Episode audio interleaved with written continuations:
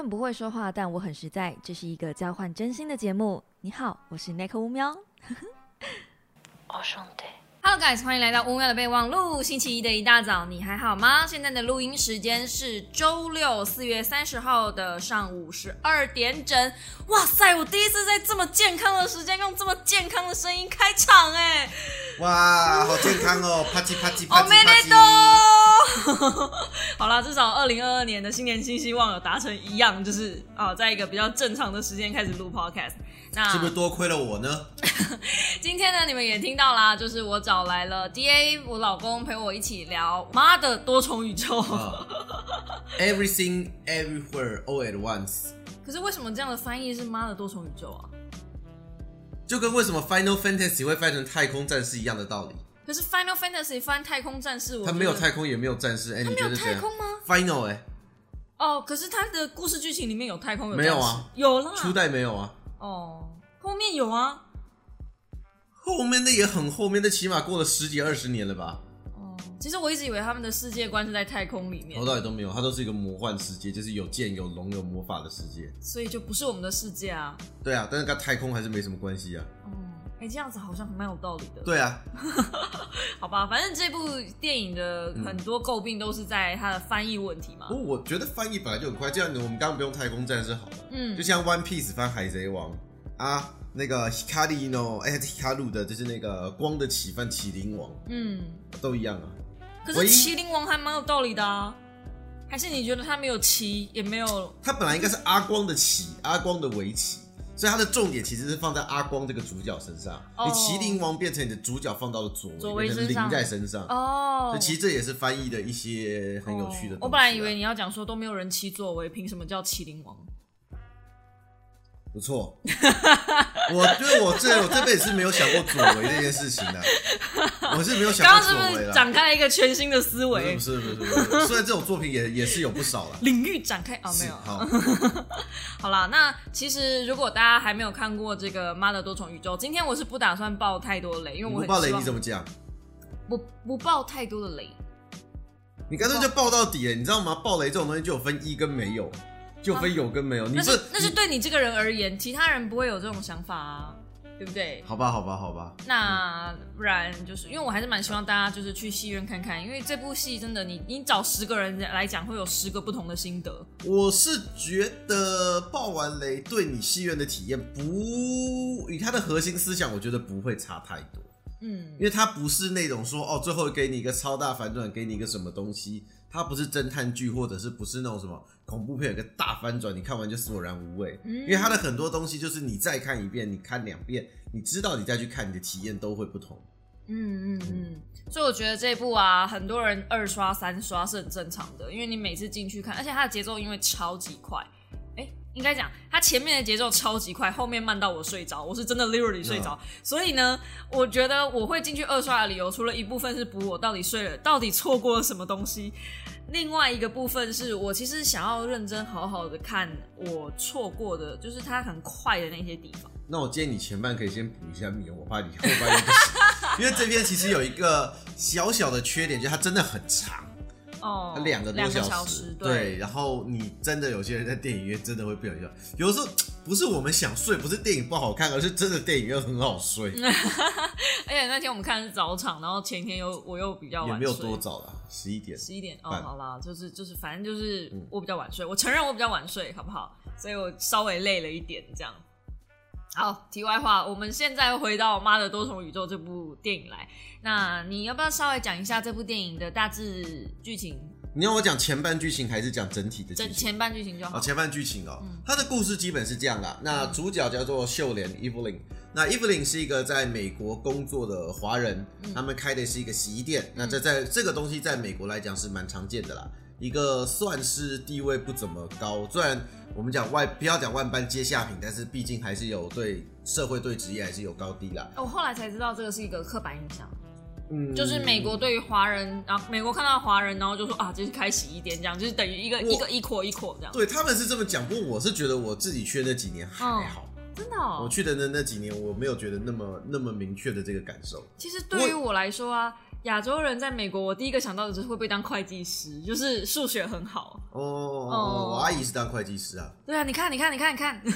是啦，是啦。不过我我我倒是觉得洗衣店，洗衣店老莫也不少了。好，我们先跳回来，可能那就是说他就是开一个洗衣店，那因为很忙嘛，洗衣店本来就是一种。呃，工时工作量很大，那你赚的钱大概也不会太多，那他就是各走两头烧，就是很忙，然后跟他的先生之间的关系也不是很好，嗯，那剧情一开始就是他先生想离婚，嗯，然后他的女儿又很叛逆，那只有要钱的时候才回来，然后还是个同性恋，不都这样吗？女儿都同性恋，女儿很难过。我说我说要钱的时候再回来，没有啊没有啊，哦，嗯。他好像不是那时候要钱吧？他主要是想要回来出轨啦。对了对了，这是他妈就跟他说，只是他妈妈是跟他说，你每次都要钱才回来。哦。然后再来就是他老爸，嗯，呃，女主角的就是女主角爸爸，嗯嗯。那这边可能我有一点想捏他，但我觉得没有关系，因为他跟他的老公，就他跟他先生是当年是私奔走的，嗯所以他爸爸妈妈一直不谅解他。就他的妈妈过世之后，他爸爸剩一个人，所以爸爸就搬来住。嗯。那爸爸就是那种中式的老家长，就是比较可能老还爹，也没有老还爹啊，就是。就在不能接受一些新事物，真的真的很传统的老人家。然后像妈妈有一担心，说不敢跟爸爸讲，说她女儿是同性恋，就她孙女啦。可是她孙女其实很想跟爷爷讲这件事，她想跟全天下讲这件事。呃，是啊。然后反正她爷爷就是，就是反正他就是忙到不行啊，忙到快爆炸。然后他们还被国税局找茬，就是你的税务不清楚的话，又要又要又要收他们店还是干嘛？所以故事一开始呢，就是起源于他在这么多的压力之下，嗯，去了一趟美国的 IRS，就是税务机关，嗯，然后去处理他们的报税问题，嗯嗯。那在那个地方呢，他就受到了从其他在电梯里面，他就从接受到了从其他宇宙意识而来的他的先生，就告诉他们，他们各个宇宙之中面临到了一个危机，就是他先生突然间变另外一个人格，然后告诉他说，他可以连接到另外一个宇宙，因为。啊，她的女就是我们的女主角，已经在这么忙的状态下，但她仍然是呃 the one，就是救世主这样子。嗯，对对对，需要拯救这个世界这样。它的设定就是，当我们每人的每一个动作会产生一个平行宇宙。嗯，那所以有无数的平行宇宙，那他们的敌人呢，就是可以在无数平行中自动穿梭。嗯，所以他们就要想办法来对付他。嗯，那大概前半为止，就是你们如果看外面的一些，就是呃，预告片，的预告片大概就是这样的。对对对，预告片其实给我的错觉一直都是这部片可能是一个英雄打斗电影，就是类似 B 级片的电影。然后我那时候看杨紫琼演 B 级片，OK OK 哦，我的女神已经沦落到这种地步了吗？可是你真的去看的时候，你会发现她不只是这样，而且真的是呃找杨紫琼来演非常非常正确。因为我想不到还有任何一个人可以女星可以演这种武打片。武打片之外，杨紫琼之前也演亚洲富豪啊。啊，对啊。所以她糟了，接下来我要爆雷了。啊，不会啦，她有她，我觉得她有把妈妈那个角色演的很好。嗯，就她在亚洲富豪里面演妈妈的那个角色，其实是而且是演婆婆，演到我起鸡皮疙瘩。你知道最近我又复习了吗？因为我想要知道婆婆的心态。那时候看亚洲富豪的时候，我一直都是站在。呃，媳妇跟女朋友的心态去看那部片，然后我不是一直告诉你说，你亚瑟夫好，你要多看几遍，因为那个男生真的是扮演很好的猪队友，他有猪队友，啊，不过他没有你猪啦，所以你不用放心，你你的猪队友的那个那个地位是不会被撼动的，对对对对，不用担心这样，对，你是永远最佳猪队友。反正呢，呃，亚洲富豪那时候我其实站在晚辈的立场去看长辈，然后我一直觉得说，呃，那个时候啦，我一直觉得权威为什么。嗯，或者是传统为什么这么的讨人厌？这样，可是最近慢慢我有开始站在传统比较传统的立场去思考，可能因为我也已经进入了老了，一定要用这么直白的词吗？呃，比较成熟了，好，比较成熟，我比较有同理心，我比较能够换位思考了，可不可以？反正呃，这部片它其实后面这样传达的那种中国价值，杨紫琼把它。嗯，演绎的很好，而且杨紫琼很会演这种华人的女性角色。对对对对，有年纪的女性角色。有年纪吗？应该说，她把华人的女性角色，至少以我现在目前的位置来说，她演出了很多人心中的那个困困惑问号。就是如果当年我没有做那个决定的话，我现在的人生会不会更好？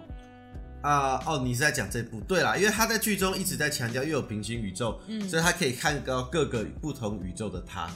因为就他自己，我其实一开始看到的片中是他真的很忙很忙，然后他不断的在嫌弃说，我老公如果没有我，根本什么事情都办不了。对啊，但但是我们第三人第三方就是观众去看的时候，其实她老公也没有这么糟，就是她老公是个性比较圆滑的那一种，就到处送人饼干啊，即便是人家已经呃一巴掌甩过来了，他还是会笑脸赔不是的那一种，就是比较好好好先生。可是如果都没有这个呃圆滑的，就算什么滑润滑剂嘛，就没有她老公在她身边帮她的话，呃，Evelyn 的个性应该很容易会跟人家起冲突，然后她个性也比较急躁，因为她什么事情都要她处理，什么事情都要她忙，所以她很多时候都是会忽略身边的人，就是赶快赶快赶快，这件事情要下一步下一步下一步，就是 checklist checklist。我觉得我看到她的时候，我其实有点鸡皮疙瘩，因为我觉得我根本就是那样，我忙起来的时候就是那样。那可就是我呀，你有觉得吗？我忙起来的时候，觉得还好啊。真的吗？嗯，我很怕我忙起来的时候，我就会一直忽略我身边的人，就是可能你可能不会，因为你回来的时间实在太少了，嗯所以你只要一回来，我就会放下所有的事情要跟你在一起。可是如果今天是比如说我妈，或者是那种也不是说不爱，就是真的真的很熟的家人，我会觉得说没关系，他们会等我，所以我先把我自己忙完再说，因为这件事情比较重要。但是其实工作是忙不完的，代办事项也是忙不完的。可是那个家人会，因为你知道家人会无穷无尽的包容你跟等待你，所以你就会把他们晾在一边，然后先把事情做完。我其实，在开头的前十分钟吧，五到十分钟，我觉得我我给我的震撼就超级大，就是你从外人的视角去看自己忙碌的样子，怎么可以那么写实？然后就一直甩甩我巴掌。当然，后面 B 级片的部分我是没有到非常喜欢啦。嗯，你说 B 级片的部分，你说打斗的那一段嘛？打斗那一段，我觉得他们就是在秀秀特效，然后要把观众带入到一个乱七八糟的一个一个一个场面去。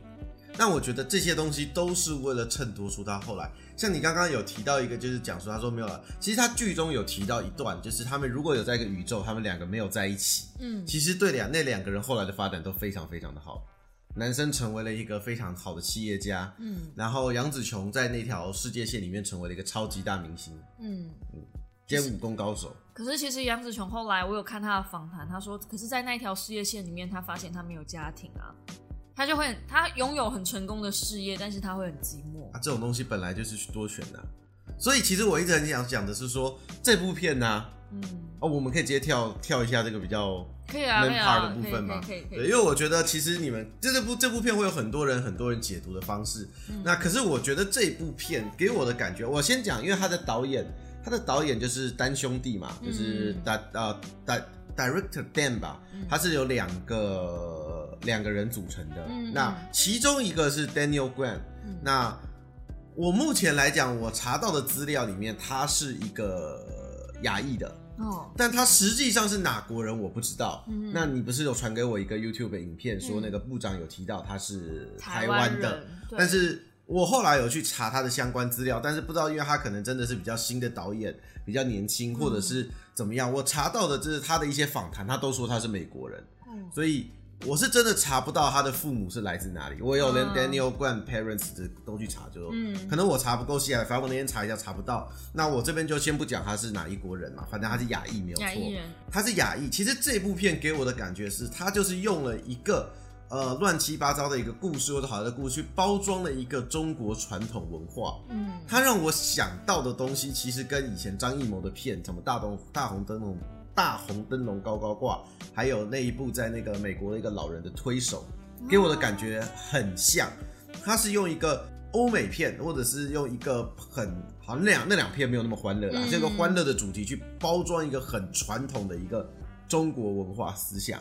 但是我其实后来有在想一件事情，就是因为我原本我以为这片的导演是比较接近中国人啦，嗯，那我不知道为什么一个一个外国人，就是也不能讲外国人，就是至少他自认是美国人的一个亚裔，其实可以把这个东西拍的还蛮不错，拍的蛮好的。因为相较来讲，你刚讲的那个《疯狂亚洲富豪》，嗯，我觉得他还有些细节还是没有那么好，对，他有些细节还是有点偏向，就是没有那么深，没有，我觉得这跟可能也跟时间有关。你知道，你知道这部戏啊，他没有任何的出资方哎，他们是独立电影，嗯，所以他们想拍什么拍什么。对他们拍的那个所有的特效，你在里面看到特效都是他们用非常五毛的效果堆叠出来。哦，对啊，你比如说那个拉伊里兹，对我觉得好强哦，因为你我我在戏院里面根本看不出来，就是硬 A 啊，我觉得他们就是用硬 A 的方式去解决很多问题。对，很多都是什么，比如说呃，大导演会喜欢在绿幕棚里面嘛，就是整个房间都绿幕，可是他们不是，他们是拿一张绿的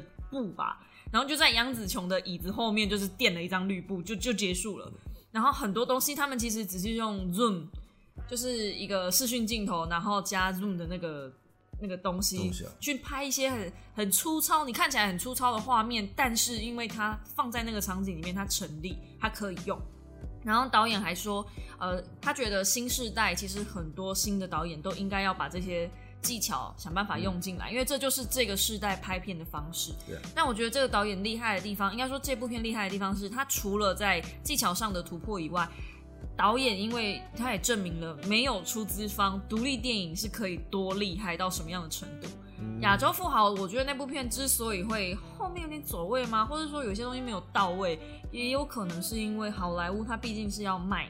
所以他不可能让你全然的去发挥你想做的每一件事情，他一定还是要多多少少确保这部戏是拿来卖钱的。嗯，对啊，这部真的是以独立方来讲，就真的真的很猛啦。不过其实也看出他经费不多，因为他场景来来去去就那几个。可是就很猛了耶！我觉得也没有必要，虽然虽然是多重宇宙，但它其实也没有必要做到很就是很多个。它没有什么大场面啦，应该说它没有什么大场面，就你看过好莱坞没有冰冰蹦蹦棒的那种。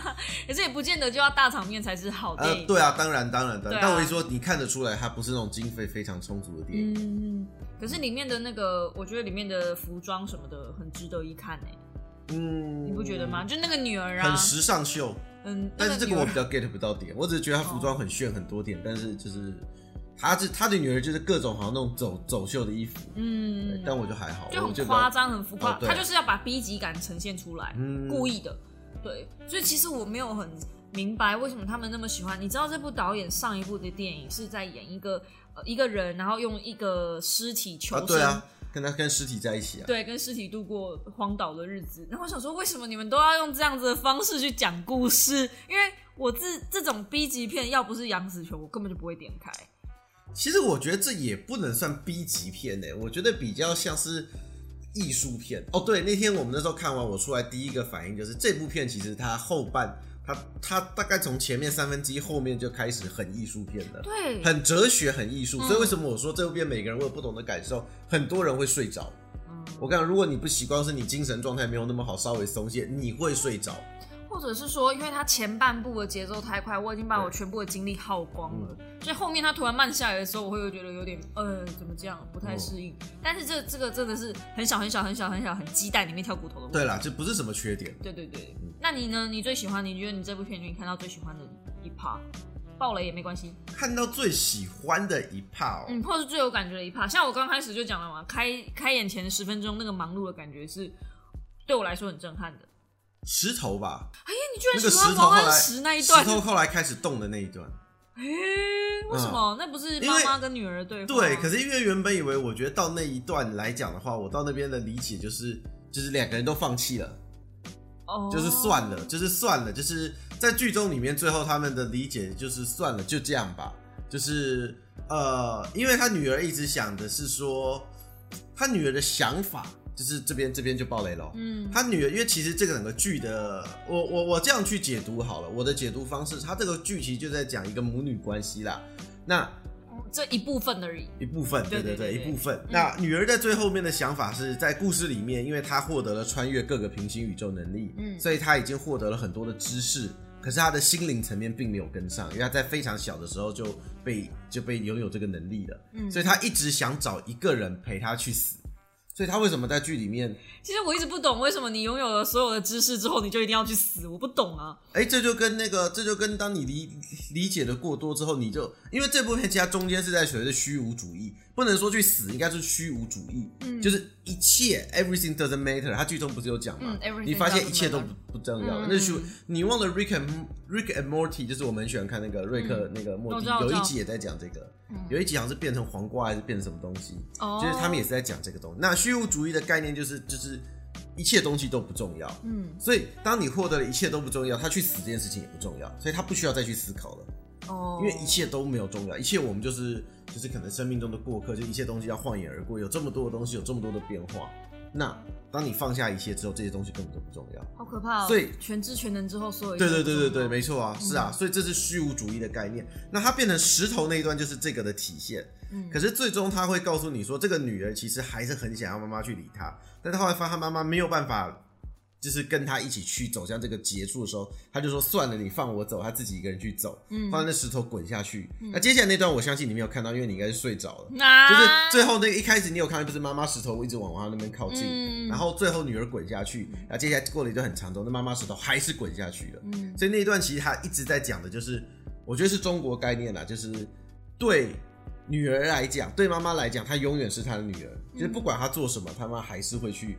其实最后不是也说了嘛，他还是会去照顾他、保护他。嗯那最后把他拉回来。那这一段我觉得他就是一直很强调，为什么我说这部片它是包装的很好的一个中国的一个概念。嗯就是中国可能传统吧，传统儒家的一个思想就是就是这样讲他的家庭观，没有好或不好，但我只是觉得他把这个家演得很好。那你没有看到爸爸这个角色做了什么吗？爸爸这个角色哦，哎，你对于爸爸这个角色有什么看法？爸爸这个角色我觉得也或是很棒啊。或者是那个老公这个角色，他的他的他的核心，爸爸的角色就是核心是 be kind 啊，嗯这也是儒家的思想啊。是吗？是啊，以以善待人呐、如果是法家，就是以言待人呐、而儒家本来就是儒家本来就是那个叫什么呃，那句话叫什么？呃，《三字经》不是有一个什么“人之初，性本善”吗？啊，就是这部就是在爸爸角色，他不是就讲了吗？be kind，在剧中他一直讲 be kind，他也说了，人家靠邀我，人家讲我的时候，我也会不爽。嗯可是他采取的跟女主角是不一样的方式，女主角这种反抗的方式，嗯那男主角是用一个去包容的方式。他说：“我跟你一样，都是都是一样不开心，但是我们采取的战斗的手段不同。”他去送人家饼干，对然后女主角就是恨不得把他头扭下来摆在桌子上，大概是这样子的差距。所以，呃，爸爸这个角色表演的是一个比看，他就展现了一个非常中国传统的一个儒家的做法，嗯就是对所有人好。那最终大家还是会用好的方式来回报给你。嗯，这是爸爸这个角色给我的感想。真的哦。不然你觉得爸爸的角色给你感想是什么？跟我不一样吗？你看到印象不一样是不是？没有，我那时候其实看到的是这两个人的寂寞，不管在任何宇宙，都是这一票人凑在一起。爸爸也好，啊，他的设定上就是这样、啊。对对对，就是就是你不管在任何宇宙，你就你的生活中就是这一票人凑在一起，只是因为你的选择不同，所以造成的结果不同，但你身边还是这一票人。对，然后我发现这两个人不管是在什么样的情况下凑在一起，哎，不对，有一个宇宙他们没有在一起，对啊，那个手手宇宙啊，嗯，手手宇宙，手手手宇宙，嗯，对，可是那个那个宇宙好像没有太多的描述，没有，因为那个就是很偏呐、就是更更偏远的宇宙，因为他们是从核心发展嘛，嗯所以越靠近这边的生活会越像，那越远的就会越不一样。哦，越不一样。啊那那反正反正就是、我在那对夫妻上看到的是很漂亮的互补啦。哦，对，然后他们唯一没有在一起的那个宇宙，你你说的那个发展很好的宇宙啊，嗯那个男生讲了一些话是，我忘记确切的内容是什么了，但确实就是，即便拥有了很多的事业跟成功之后，他其实还是很想要、很想念这个女生，而且他曾经想过说，如果真的在一起，难道他们发展就不会好吗？嗯，那事实上不会啊。哦，那你没有想过我们两个如果没有在一起发展不会好吗？不会啊，因为你又没有，你又没有把它去平均，你都想着干嘛？偶尔还是会不会啊，想想我完全不会啊，真的假的？不会发生，你从来没有？你从来没有想过，万一没有跟我在一起，万一没有跟我告白，万一那一天没有发生那件事情不，会，你想要干嘛？反正都发生了。哇塞你还不如你这个你还不如多去把那个独角兽模型拿出来拼两只脚。你想着干嘛？它又不会，它又没有什么意义。你你的浪漫的细胞是压根没有这个 DNA 是吧？有啊，午夜梦回，有时候我只会想到，干为什么我小时候在唱那首歌，在台上唱，干好丢脸哦。这么远以前吗？对啊，嗯不是啊，你想这个没有没有什么太大意义啊。啊，我我觉得多重宇宙这种我有时候都会不能跳，我有时候哪怕是昨天做过的事情，我我可能都会反复想。比如说我那一天上了同片的节目，嗯然后我都一直在想说，我没事，我差点要乱讲话，你继续。嗯，没有，我就我就上了他们家的节目，然后我心里面想说，天哪，我表现有过不好、欸，我怎么讲那么多东西，然后我怎么没有办法再让自己开心一点，让自己有趣一点，就是。我不知道，我会去自我检讨，说希望下次会更好，这不是人性吗？不会啊，如果是我的话，我会在检讨，我会在上节目之前预演过这个节目，把我所讲的话讲下来，然后我要想好我要怎么表现，把我所有能做到最好，接下来就不管了。哦，因为 podcast 去上别人的 podcast，我后来发现大家的做法都是没有主题的，就是比如说，啊啊比如说现在跟你讲好这个主题，然后你一坐下来，他们可能开头就问你一个，啊，对啊，就是让你措手不及的主题，然后问你说，哎、可以吗？这样，然后就嗯我不可以啊，我不会啊，我就、哦。开麦了，我就会觉得说，好啦，那没我要开麦，我要刚刚不可以，我不想讲我就不可以啊。哦，我那我好吧，那我我那我比较我比较迎合嘛，对啊，对我本来就是讨好型人格啊。啊，是啦是啦 是啦，所以你面对那个，你面对那时候什么很辛苦，你面对推销员很辛苦。我面对你也很辛苦啊，不会啊，我不推销嗯，但是我会想办法讨好你啊哦，，你可以不用啊。嗯，我可是我要啊，哦，那那那就是人的问题啦 就。是就是我我我，就算你跟我讲说你可以不用，但是我仍然会，就是我没有办法，我我无法抗拒我内心的本能去讨好无法。抗拒。对对对，也许在我就想过，也许在另外一个宇宙，也许我不是这样的人格，会不会我今天过得不用这么辛苦？这样，也有可能吧。嗯嗯啊好，回到刚刚那个来。哦，你说、嗯我们刚讲爸爸，你你说说你说你看到爸爸是他们互补的这个部分。对，啊，我看到互补那个部分，其实我有点小感动，因为我那时候在想说，也许我们两个人之间也是有互补的那个，嗯，因为我都是看别人的故事，然后想自己的可以改进或者是缺点的地方嘛。接下来我想讲的东西，其实就是讲跟我们刚刚讲完人与人的关系嘛。嗯那我不是讲这部片是中国包装嘛？嗯其实我另外想讲，除了虚无主义之外，这部片还有给我的一个感觉是，它在结尾想要呈现的，它是一个比确实也比较接近中呃中国的一些思想，叫做它比较接近所谓的呃，你的人生是命定说的思想。那在故事中，就像我们刚刚讲到，杨紫琼不是也有看到说她的有一个人生很美好吗？嗯那每一个人生都不一样啊。那中间他就一度很沮丧，很就是他也很想跟他女儿就一起一起进入黑背狗世界就毁灭了，嗯嗯嗯因为他觉得一切都不重要了。就是我有快乐世界，我有不好的世界，那我那么努力干嘛？嗯就是我为什么要做做这些事情？那最后，但是最后最后他领悟了，他的领悟就是命定的领悟，就是什么？我的人生就是这么烂。他剧情一开始也跟他讲说，你的人生这么烂，那所以因为你这么烂，所以无能，所以你是万能的，所以你可以做到任何事情。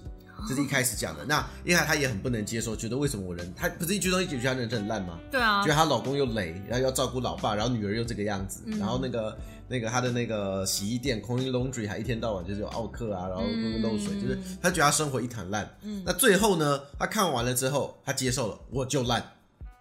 那不管怎么样，我的人生就是这么就是这么一团屎。嗯那是也好，不是也好，你没有选择，这跟我刚刚讲的一样啊。嗯你没得选啊，你又不能跳去别的，你去想那些去看那些别的宇宙又怎么样？你能跳去吗？不行啊。嗯你最终就是活在这个，这就是你自己的宇宙，所以不管它多烂，你就要接受它。你女儿这样，你就接受你女儿啊；她老爸这样，你要接受；她老公这样，你就接受她老公。就是哇他就是他，他这部片的核心，其实我觉得我我比较对我来讲比较印象深刻是结尾的这个命定说，就是他就接受他的烂命，就这样过下去。这就是你常跟我讲的嘛，你要就接受，不要再靠腰了。对啊，就是本来就是这样啊，所以这部片很合我，也不是很合我，就是我觉得很能，我很能接受。传统的中国思维，也不算很传，其实中国你要说它是很命定，我觉得也没有到那么命定。我觉得这比较像是嗯哲哲学上的一个思考，就是你没有的选择，你能做你能做的事情，他还是能做他能做的事情啊。但是有些东西就势必是不可能的、啊，就是你只能做到你做的对最好，嗯你不要去想那些你做不到跟不可能会发生的事情，就像他成为大明星啊，嗯或者是他有那个热狗手指啦、嗯嗯。或者是他去做什么那个铁板烧啦，嗯那个是不太可能做到的事情。但我在这边啊，你啊，你讲，没有，他就是只能做到他能做到的事情。那他也接受啦、嗯他也去，就是你在一个烂命里面，也不能讲烂命啊，嗯我们就是只是讲说，对他来讲，他觉得她觉得是烂嗯。命，可是最后她觉得不是烂命，为什么？因为她看到了她的老公的跟她处事的方式不一样，她才发现、哦，原来他会做这件事情，原来他能够让他们这个税务的危机度过是靠了他这一块，她开始去看到了他这条这条世界线，他身边事物的美好，美好然后跟他女儿的这个事情，那女儿事情他只能接受，不管你好或不好，你终究是我女儿，我会接受你。嗯嗯，那就是他，就是然后他也发现了用不同的角度去看世界。嗯我刚刚讲说烂命其实不是很正确，就是在这条在这个在这个烂命说里面，那他要换一个角度去换位思考，去看不同的面相，哦他才能够体会到他生命的美好。嗯不不完全是接受，就是当你接受之后，你用另外一条路去看它，这样他人生才能过得下去 但我场外一下，啊。你跟你老婆或是跟女朋友讲说你要就接受，不要在那边靠腰了，这句话是一句非常危险的话。为什么？因为我不管跟任何人讲，我老公这样对我讲，所以我现在就是认了命，然后好好的做我的事情，好好的接受我的目前生活的现况的时候，每一个人都说你老公这样跟你讲，我帮你去打他，不是啊，那前有前这是危险行为，对，不是啊，那还有前面的每一对话啊个，每一个那不是对话啊没有没有每一个男生呢，就是不管男生女生也好，千万不要这样子对你的另外一半说，这这一句话真的很伤人。不管他前面多么的政治正确，听到这句话的时候，多少在午夜梦回想起来还是很痛，还是很令人值得大哭一场的一句话，好吗？所以千万不要这样对你的另外一半说。那为什么我可以忍受呢？因为你是杨紫琼二号，没有，其实我也不能忍受，其实哦我也哭蛮多次的。不要哭啊，不要哭！你看，你看，你看，你要你要接受这个这个电影传达给你的讯息而。且后来我就想说，嗯，反正就是就像你讲的嘛，就这样嘛。我如果要爱你，我要跟你在一起，然后我就势必要接受我的 fuck 到的的那个人生嘛，对不对？有没有 fuck 到人生啊？那很好啊，你就知道你要去看不同的面相啊啊！不管什么人生，你看，就算他今天成为大明星，他那条路线、你这样子霸凌的人，可不可以说被霸霸凌的人跟被霸凌的人说，哎、你的人生其实很好啊，你要去看不同的面相啊。你现在只是被我欺负，但你的人生其实还有其他更美好的地方啊。所以你现在就忍受被我欺负。没有啊，被霸。凌人可以选择把霸凌人打死啊，他可以拿刀把他捅死啊，可以啊，那我可以啊，那我现在可以拿什么可以把你可以啊，你也可以拿？个刀把我捅死啊我没，有想拿刀捅你，哦我想拿别的东西捅你别的地方，可以吗？也可以啊。哦，真的吗？对啊，但是我会反抗啊。那你不是这也这也是剧中讲的，我觉得就你要做什么那是你的决定，因为我要有什么反应那也是我的决定，哎你没有办法控制我的的反应，对吧说不？定你会喜欢的，你干嘛人家也很难讲？对啊，那也很难讲啊。哦 搞不好我就喜欢啊，哎呦，然后接下来我就再也不会，怎样？然后就每天我就拿哎。我说擀面棍儿去哦捅那个面团哦啊，做那个做那个面疙瘩啊，每天就说做面疙瘩。哦以后爱上吃面了是吧？哎呀，对对对对对好哦。所以我觉得这是这是这是命定的一个问题。可是你刚刚讲到霸凌那个东西，所以其实我常看霸凌东西，我也觉得你刚不打掐死他就好。所以我知道这个东西我们讨论过很多次，就是就跟你说被霸凌的人就是无能为力反抗，他就是无行为反抗。即便我们旁边的人看起来，你就说，你就跟旁边的人讲啊，你就去找救援啊，你就想办法收集证据啊，你就拿刀捅他。但这些东西都是因为他想过了，他做不到，所以他才没有办法去做这些事啊。啊，我是不是也到处去跟别人讲了，然后你就不爽了嘛？是不是？哦，当然不爽啊，这不是废话。对啊，你可以去讲，我也没有阻止你去讲啊。嗯。啊，对啊，所以我可是我会不爽啊，就这么简是啊，就是这样啊。那你不爽了之后，是不是又反过来再继续欺负我？所以是不是我就会？我的意思是说，哦如果被霸凌的人到处去跟别人求救，那霸凌的人呢，欺负人的人呢，可能就会对他变本加厉，更加所以他用一个方式会让那让对方知道这件事是不行的啊、就是捅他或者干嘛，报警啊，就是嗯是饮料大，就只能这样啊，不然。不，我现在不是检讨被害人，你知道我的逻辑，你知道不是？你知道为什么吗？的很本位思不是不是，你知道为什么吗？哦我这不叫本位思考，因为你不能改变别人思想，你不可能去改变霸凌者的行为，嗯因为我们我们你知道为什么今天很多人会说所谓的检讨被害人，嗯不是检讨被害人，是因为你不能改变。呃，就是坏人，不能讲坏人，就是施压者，就是人家常说那个女生走在路上，不是说什么穿太少，然后结果就遭到一些什么事件嘛，嗯然后人家不说，那你不要穿那么少就好了，然后这时候大家就跳出来说你不要捡好被害人。其实我觉得某个角度来讲哦，不是北好被害人，我并不是觉得你错，而是我们不可能去改变，我们不能去影响那些潜在的犯罪分子。为什么我们不能去改变跟影响那些潜在因？为如果能够改变跟潜在犯罪，是人类早就试过两千年了，没有用。人类就他妈从巴比伦时代以眼还眼，以牙还眼，巴比伦法典他妈就试了两千年没有用。因为就是天生他妈就是会有坏人，就是会有那种坏到出汁的人，就跟现在政府他们工作挺好的，把人都关到监狱里面去 啊！哇你现在猛然意识到这是我的频道，我刚心惊了一拍。我要没有，我要说的就是因为真的就是有这些人，你很难去改变他，因为你不认识他，你根本不知道是谁会这么做，你怎么改变？你说，你说好，今天你在班上，你发现有几个同学特别的叽歪，嗯那你就去不要去惹他们，你就不要跟他们吵，不要跟他们接触，可以。可是你今天走在路上，你根本不知道旁边的人是谁，你不知道他们在想什么，所以这时候你能做到的就是从自己本我自己的方式去出发。你是说防人之心不可啊，对啊，就是防人之心不可无。有对啊，嗯你我们虽然都是受这样教育的，但是我们受到这种教育，我们能不能实现是一回事。如果真的这么实现，就不会有什么一堆那种阿里那狗屁道造的那个社会新闻啊。所以我觉得这个不能叫检讨被害人。就我的立场，可能有些人有你们有观众有人会不赞同，或者你会不赞同，嗯没关系，那这是你们的想法。但我的想法是，这不叫检讨被害人，就是你能做的是这件事情，因为你不能阻止他。那或者是你有另外一个选择啊，那个女生可以，那个女生可以练到功力超好，或者随身带把拿刀，随身带把枪。美国美国就这样选啊，美国我就带把枪，你过来我就把你蹦啊。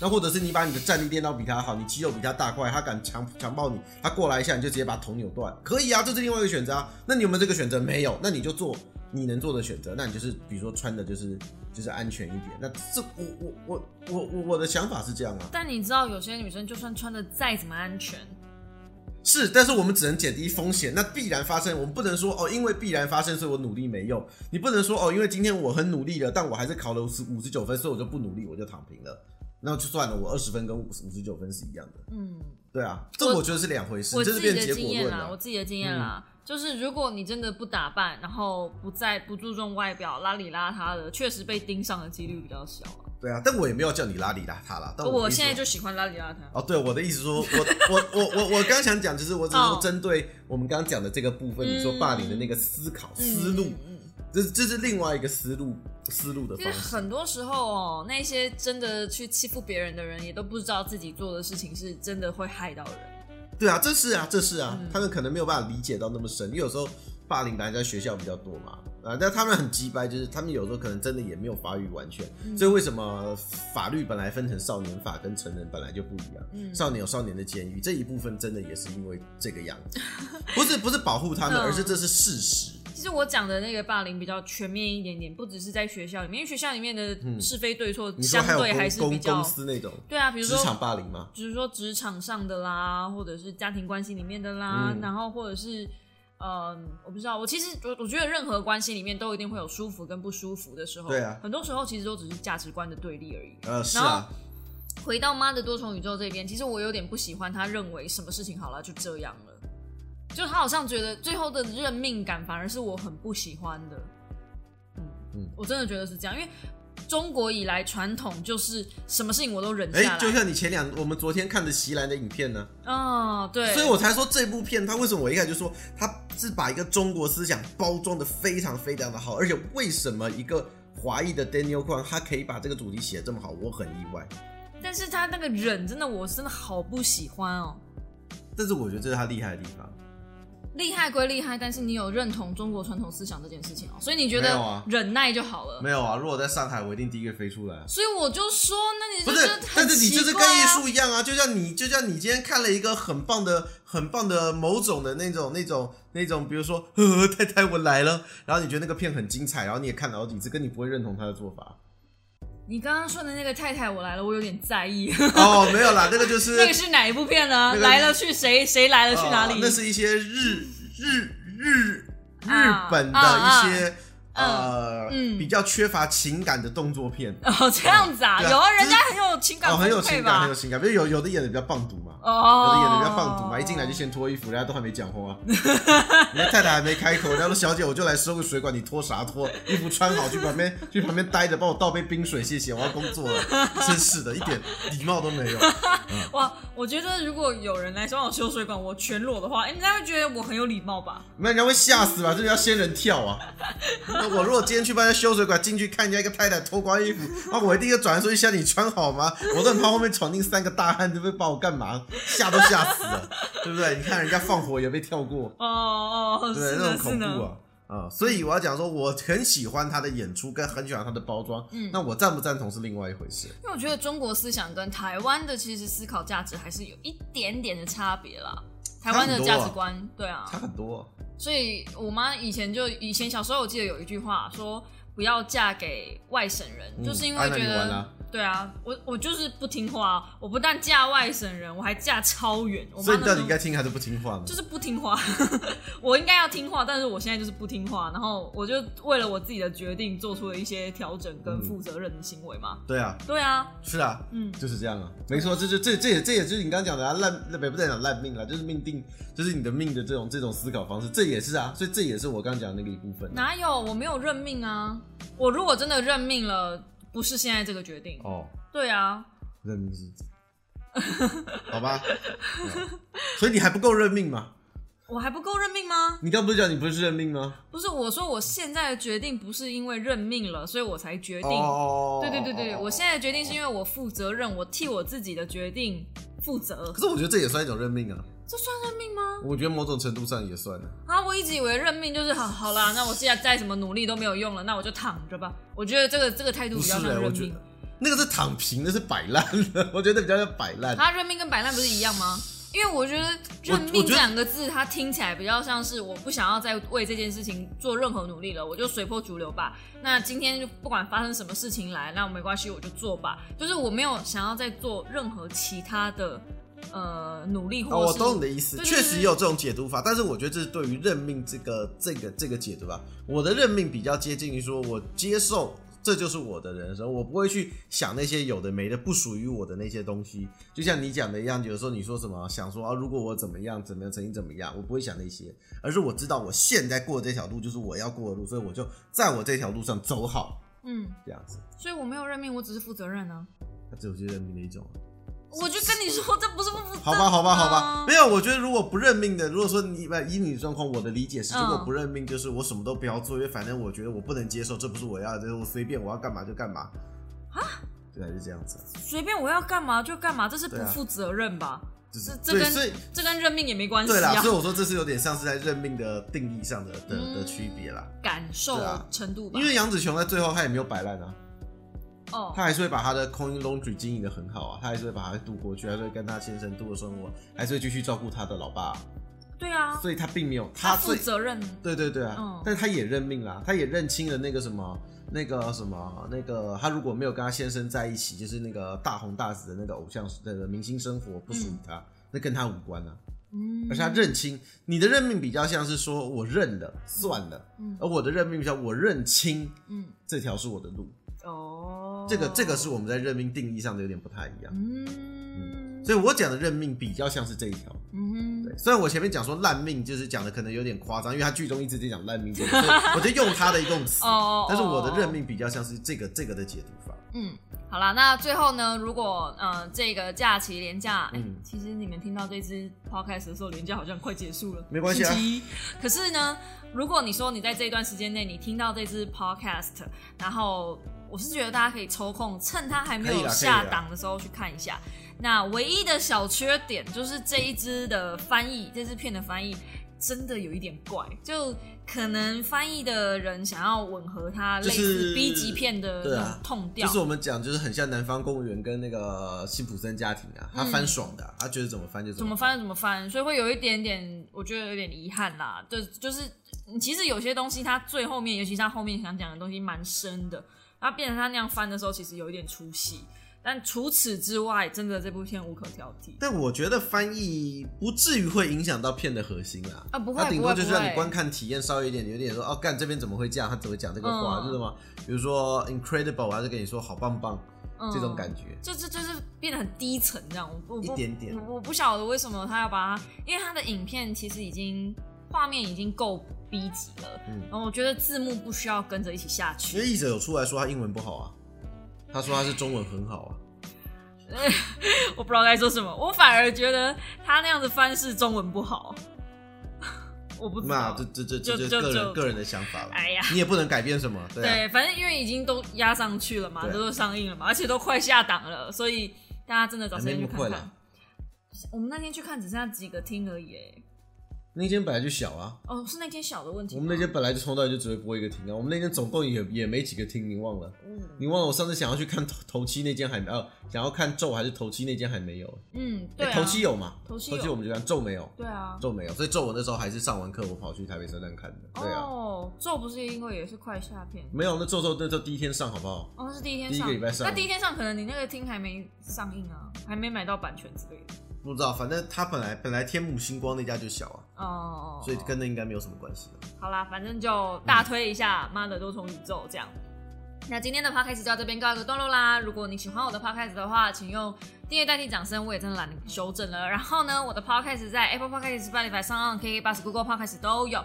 所以如果你听到这里了，我相信了你也已经用你的平台用的很习惯了。那如果你的平台可以帮忙评分、留言啊，我我都会看。拜托大家，就是 Spotify 现在好像也可以做评分的动作了，就希望你给我一个小留言、小小评分，让我知道呃我的 Podcast 还能做怎么样的调整。那其实我也没有很在意啦，反正我的主力是在 YouTube 频道。所以如果呢你想看我更多的说书的话，欢迎到 YouTube 上搜寻 Neko 乌喵 N E K O 乌喵，我们就 YouTube 或下个星期的同一时间再见喽，大家拜拜。拜哇，这是我做的最完整的一次收尾。